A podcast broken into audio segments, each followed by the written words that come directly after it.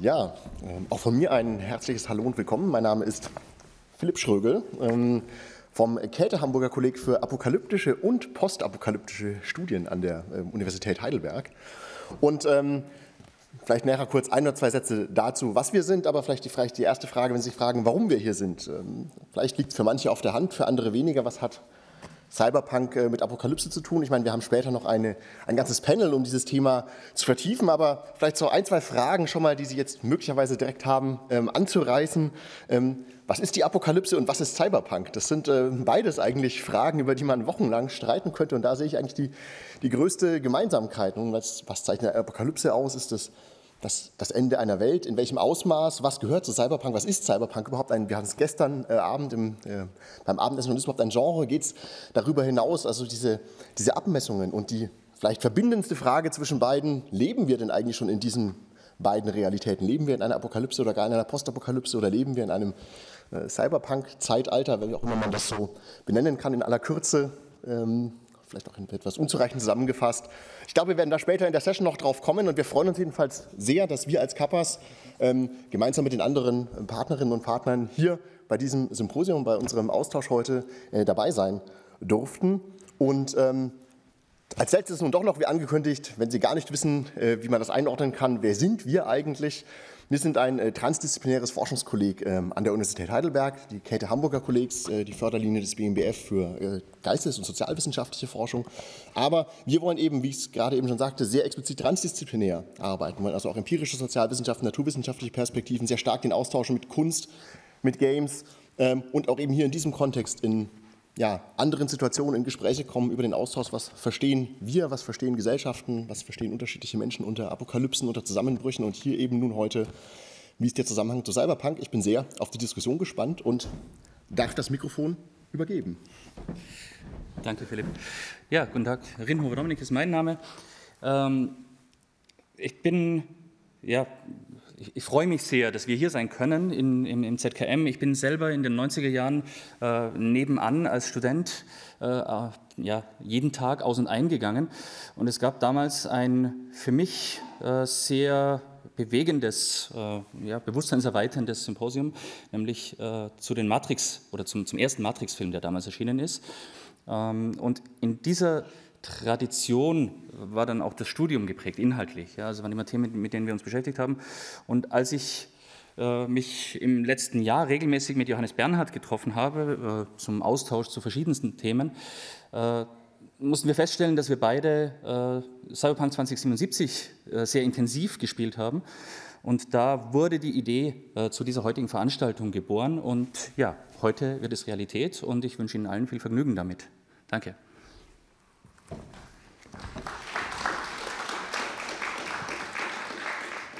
Ähm, mein Name ist Johannes Bernhard. Ich bin äh, der Dritte im Bunde und ähm, vom Badischen Landesmuseum. Das ist vielleicht der überraschendste Teil ähm, in dieser Konstellation.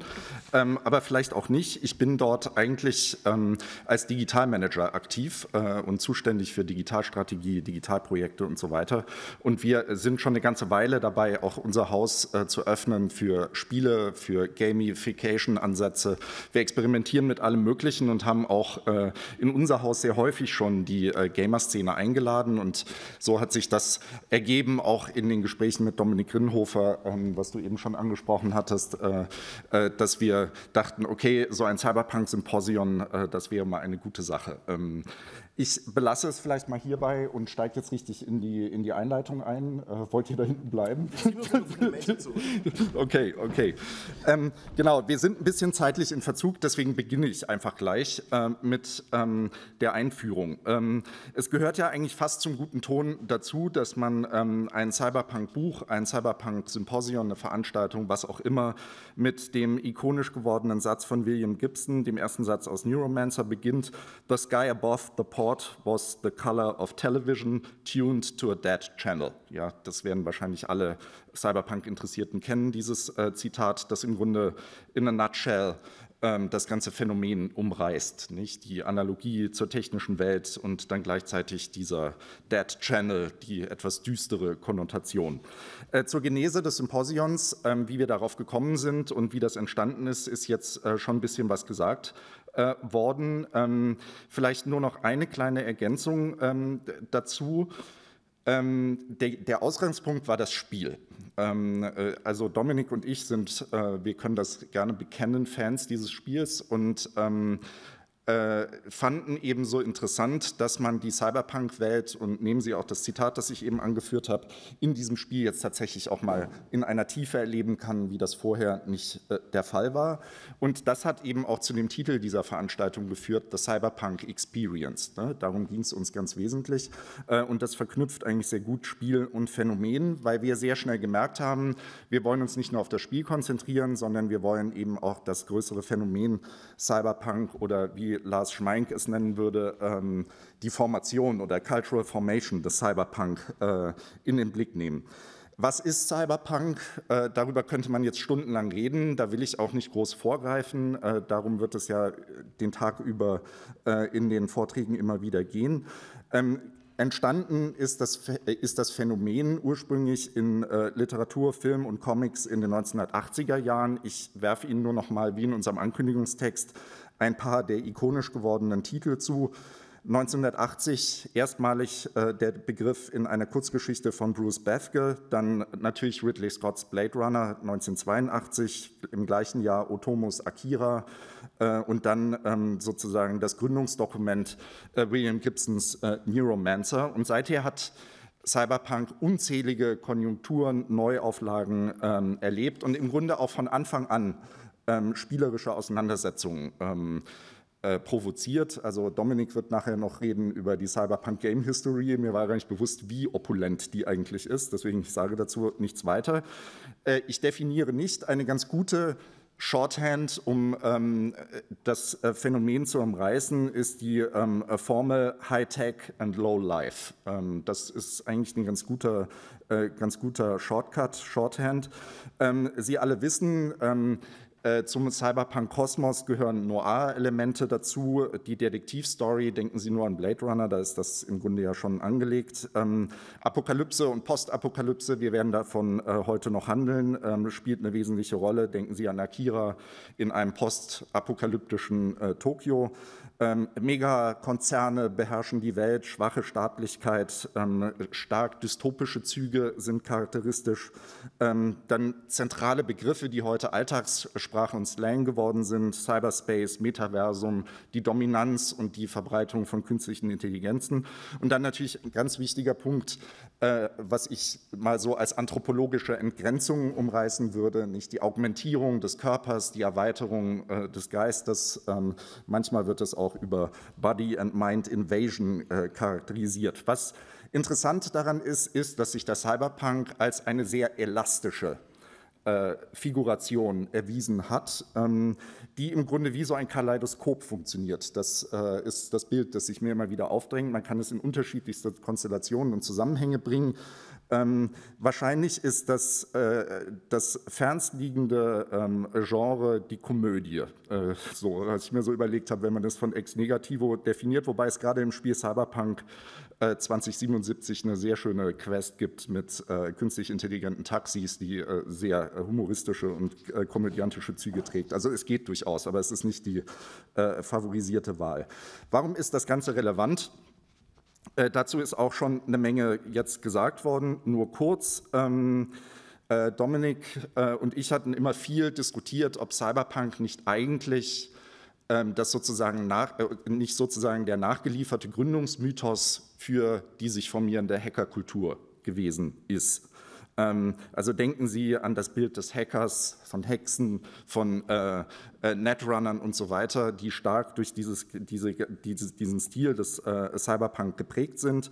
Dann äh, die Dimension, dass viele der ähm, in den 80er Jahren visionären Vorstellungen längst Realität geworden sind. Und dann natürlich die Dimension, dass Cyberpunk ein kritischer Gegenentwurf zur cleanen Digital-Dystopie des Silicon Valley im Grunde ist. Denken Sie an Facebook und Google und das sehr saubere äh, daherkommen. Nicht? Das ist betont äh, schmutzig, Regen äh, und so weiter spielt immer eine wesentliche Rolle. Mm, Games, das war unser Ausgangspunkt, sind ein interessantes Phänomen. Frau Huskamp hat schon ähm, äh, erläutert, warum in ZKM das auch so eine große Rolle spielt. Ähm, äh, ich mag immer sehr gerne so die Formel, ähm, dass man Spiele, ähm, Computerspiele als eine Art gesellschaftlichen Resonanzraum begreifen kann. Und man kann immer wieder, wenn man kritisch drauf guckt und ähm, Entwicklungen in anderen Bereichen, in anderen Diskursen daneben legt, ähm, erstaunliche Analogien sehen, ähm, wie sich Entwicklungen in den Spielen auch in anderen Bereichen niederschlagen. Also so ein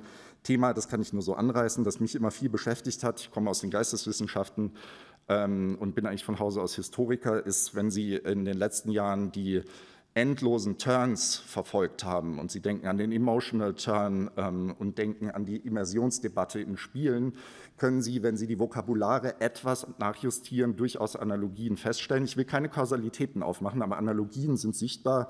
Denken Sie an den Spatial Turn, die Rückkehr des Raums, von Raumerfahrung, Raumdimensionen und die Konstruktion virtueller Welten, ja, oder jetzt in Cyberpunk 2077 ganzer Open Worlds.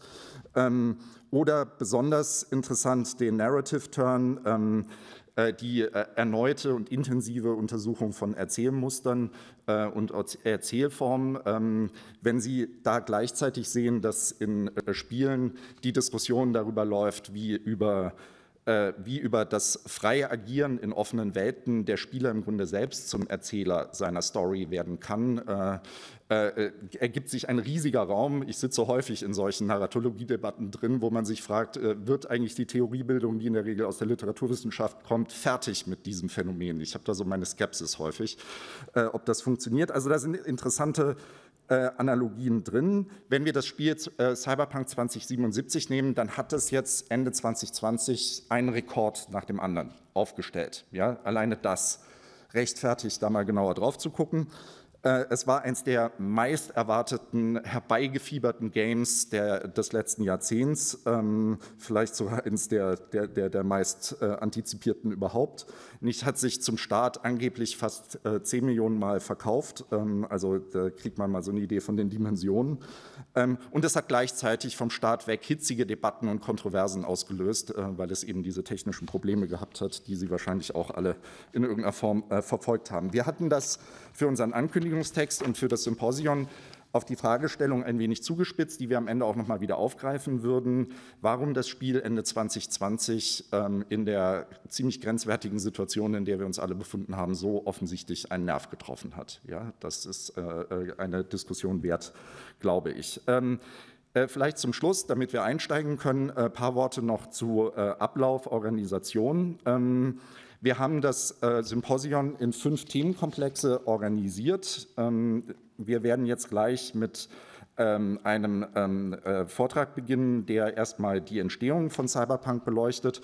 Und dann gucken wir uns das Spiel etwas genauer an. Ähm, da werden wir zwei Vorträge zu haben. Dann wird es eine Session eben zur Apokalypse geben, eine zur äh, Next Society.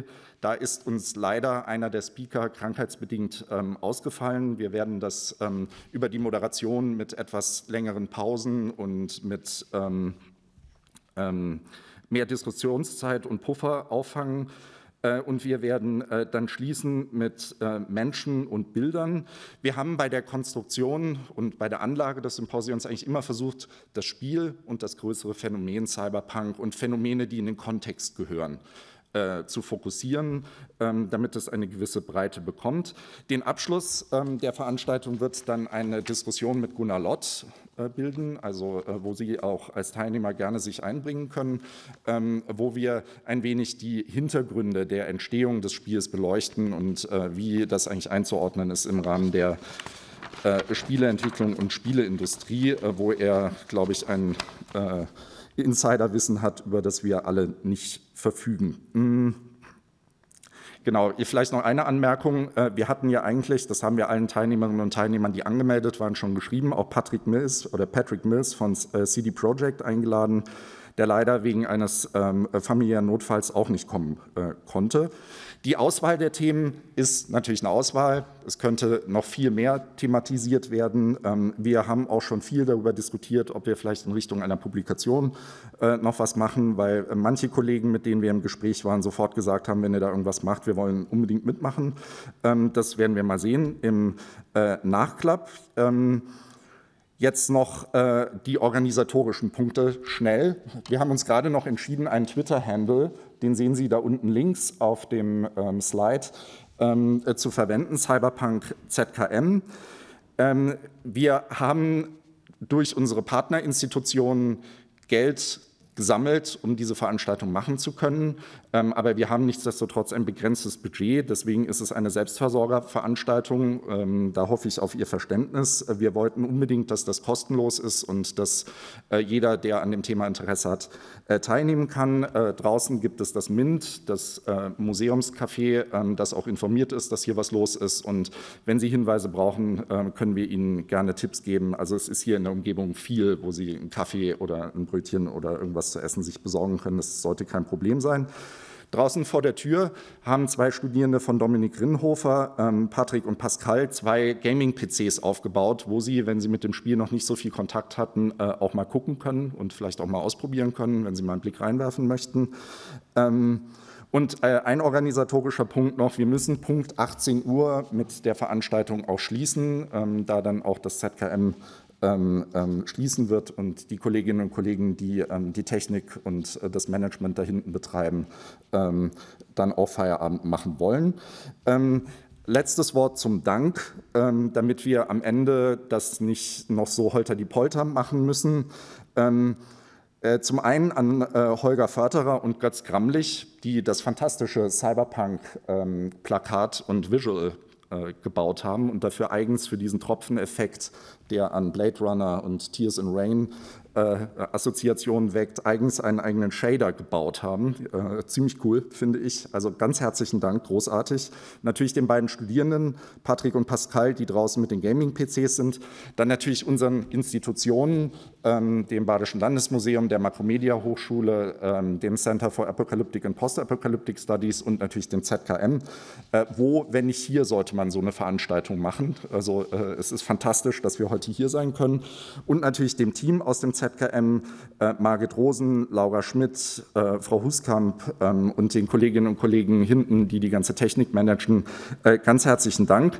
Und dann würde ich tatsächlich sagen, steigen wir jetzt nahtlos ein mit äh, dem ersten Vortrag ähm, und äh, beginnen. Ich äh, stelle die, Sprech die Speakerin kurz vor. Jiré Emine Gösen ist Professorin für Medien- und Kulturtheorie an der University of Europe for Applied Sciences am Campus Hamburg. Ähm, sie hat, was ich extrem interessant finde, äh, auch mehrjährige Erfahrung in ähm, kuratorischer Arbeit an Museen in Japan. Äh, spannend, da müssen wir noch mal drüber reden, ich noch keine Gelegenheit gehabt. Ähm, und sie hat also ein sehr breites äh, Forschungsinteresse zu Diskursen und Spekulationen zur Zukunft, Posthumanismus und Singularität in Literatur, Kunst und Film, zu Konstruktionen von Männlichkeit, Mimikrie in Popkul Populärkultur, Politik und Wissenschaft sowie künstlerische Praktiken des Kulturellen kulturellen Erinnerns. Ähm, eine der neuesten Publikationen, sehr interessant, ähm, heißt X, kein Lagebericht, wo es um die Frage äh, von ähm, rassistischen Problemen in der Medienwissenschaft geht. Und besonders einschlägig natürlich für uns ist, können Sie hier auch einsehen, und im Shop mal angucken, wenn das für Sie interessant ist, Ihre Monographie Cyberpunk, Science Fiction, literarische Fiktion und Medientheorie. Äh, wir freuen uns sehr auf äh, deinen Vortrag. The stage is yours.